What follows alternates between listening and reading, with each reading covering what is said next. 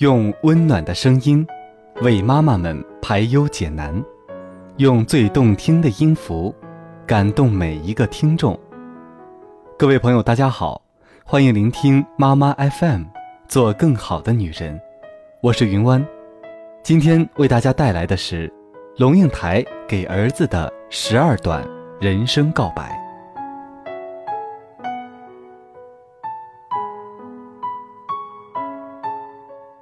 第一，谈人生。人生其实像一条从宽阔的平原走进森林的路，从平原上，同伴可以结伙而行，欢乐的前推后挤，相濡以沫。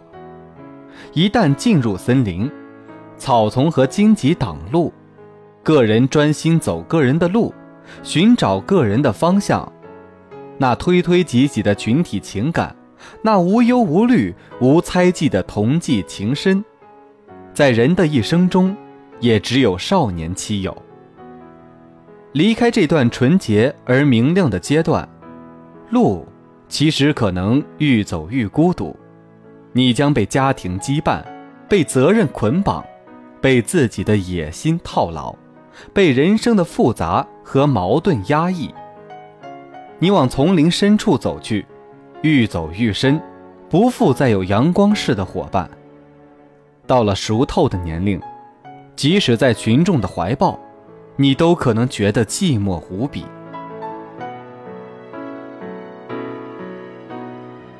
第二，谈感情。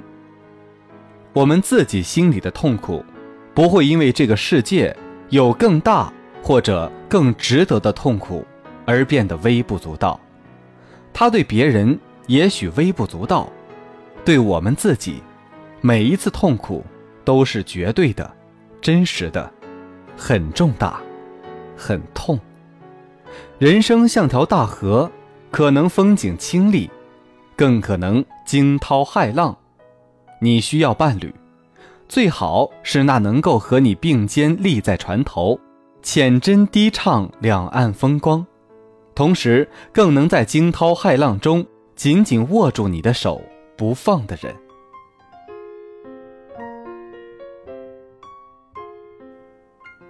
第三，谈教育。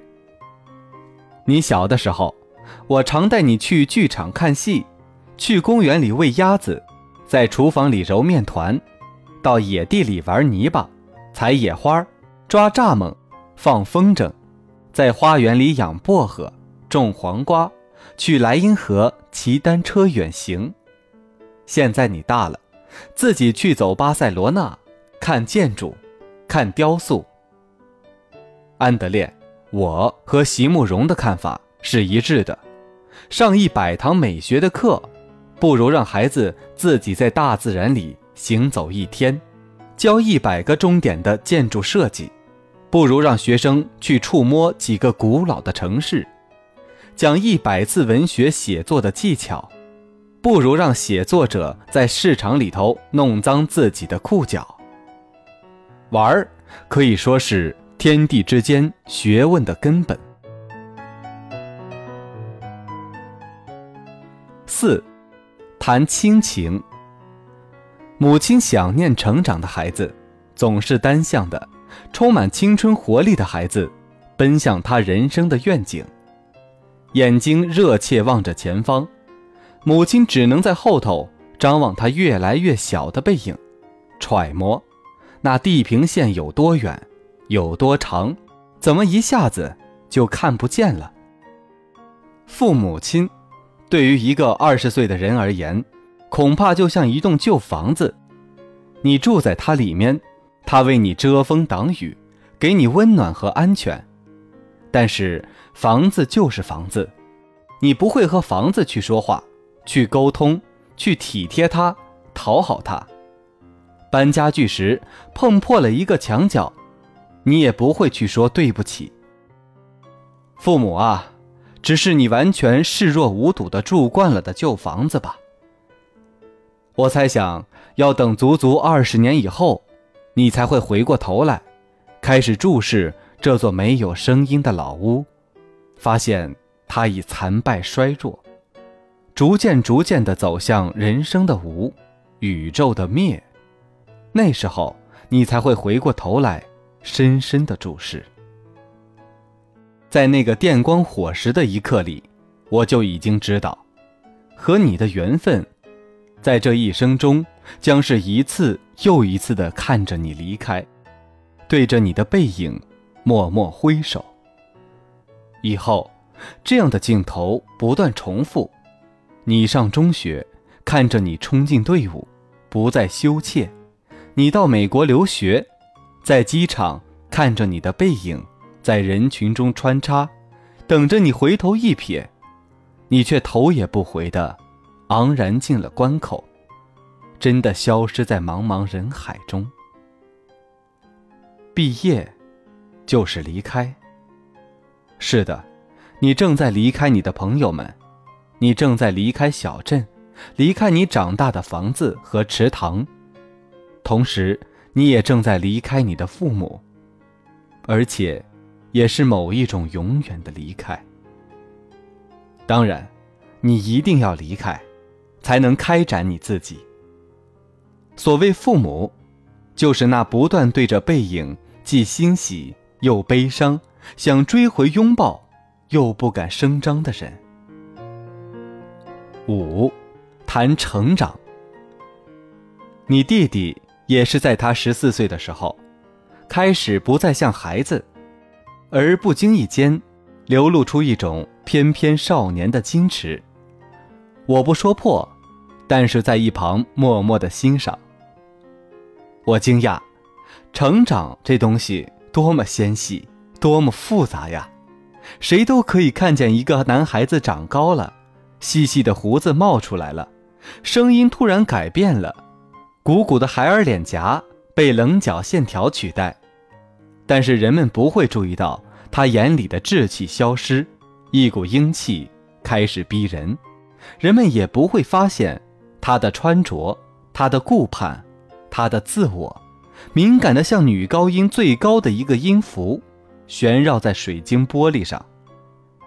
他的领子竖起或翻下，他的牛仔裤皮带系在腰间的哪一个高度？他穿恤衫还是衬衫？衬衫尾扎进或露出？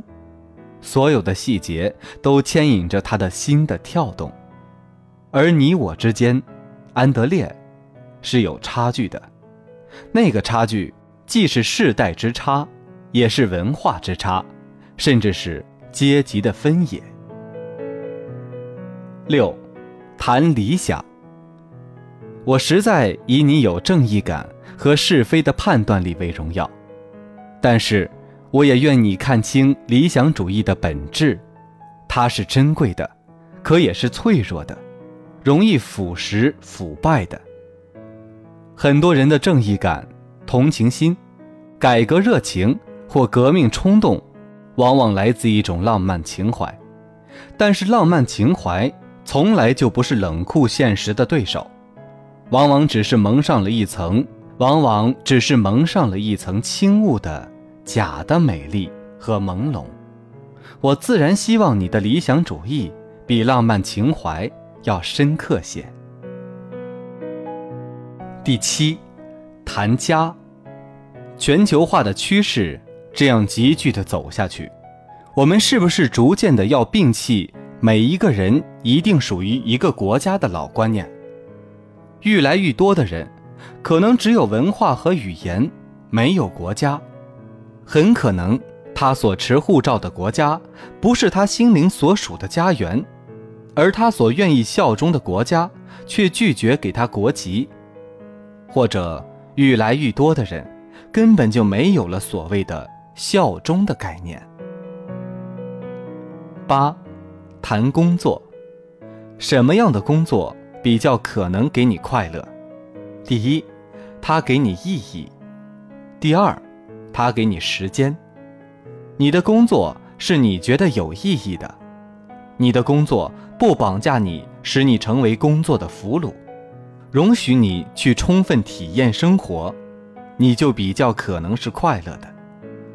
当你的工作在你心目中有意义，你就有成就感，当你的工作给你时间，不剥夺你的生活，你就有尊严。成就感和尊严，给你快乐。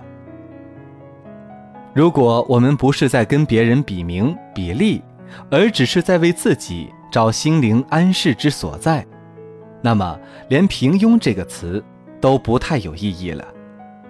平庸是跟别人比，心灵的安适是跟自己比。我们最终极的负责对象，安德烈，千山万水走到最后。还是自己二字，因此，你当然更没有理由去跟你的上一代比，或者为了符合上一代对你的想象而活。九，谈尊敬。没名的，我尊敬那些扶贫济弱的人，我尊敬那些在实验室里默默工作的科学家，我尊敬那些抵抗强权。坚持记载历史的人，我尊敬那些贫瘠交迫仍坚定把孩子养成的人，我尊敬那些在群众鼓噪中仍旧维持独立思考的人，我尊敬那些愿意跟别人分享最后一根蜡烛的人，我尊敬那些在鼓励谎言的时代里仍然选择诚实过日子的人，我尊敬那些有了权利。却仍旧能跪下来亲吻平民的脚趾头的人。十，谈问题意识。如果买耐克球鞋的人会想到耐克企业怎么对待第三世界的工人；如果在买汉堡的时候，有人会想到赚钱赚死的麦当劳，付给香港打工仔的工钱一小时还不到两块美金。如果买阿司匹林头痛药的人，在买的时候会想到那些跨国药厂享受巨大的利润，而非洲染了艾滋病的小孩根本买不起他们的药。如果带着这种觉悟和意识的人多一点这个世界的贫富不均会不会比较改善？我从来不给路上伸手的人钱，因为我不觉得这是解决问题的办法。让每个人都有问题意识才是重点。可是我自己其实是又软弱又懒惰的，说到也做不到，就这样了。十一，谈同情。无法表达自己的人，不论是由于贫穷，或是由于不自由，或者单单因为自己心灵的封闭而无法表达自己的人。我最同情。为什么这样回答？因为我觉得，人生最核心的目的，如果我们敢用这种字眼的话，其实就是自我的表达。这个世界有那么多的邪恶，多到你简直就不知道谁最值得你同情。非洲饥饿的小孩吗？某些伊斯兰世界里受压迫的妇女吗？被邪恶的政权所囚禁的异议分子吗？而这些人共有一个特征，他们都无法追求自己的梦想，无法表达自己的想法，无法过自己想要的人生。最核心的是，他们表达自我的权利被剥夺了。十二，其他。中电把自己的名字。改为香格里拉，有点像孔雀说自己是麒麟，何必呢？活在人们的想象里，麒麟永远焕发着无法琢磨、不能言传的异样光彩。一落现实，想象马上被固化、萎缩、死亡。当威权政治和贫穷一起撒下天罗大网，把你罩住的时候，品味。很难有空间，因为，请问品味是什么？它不就是细致的分辨、性格的突出，以及独立个体的呈现吗？其实这十二个现实，也正反映了我们所有人要告诉孩子的。我们只需要告诉他们哪条路是对的，孩子的路还是要他们自己去走。自己去选择精彩的人生。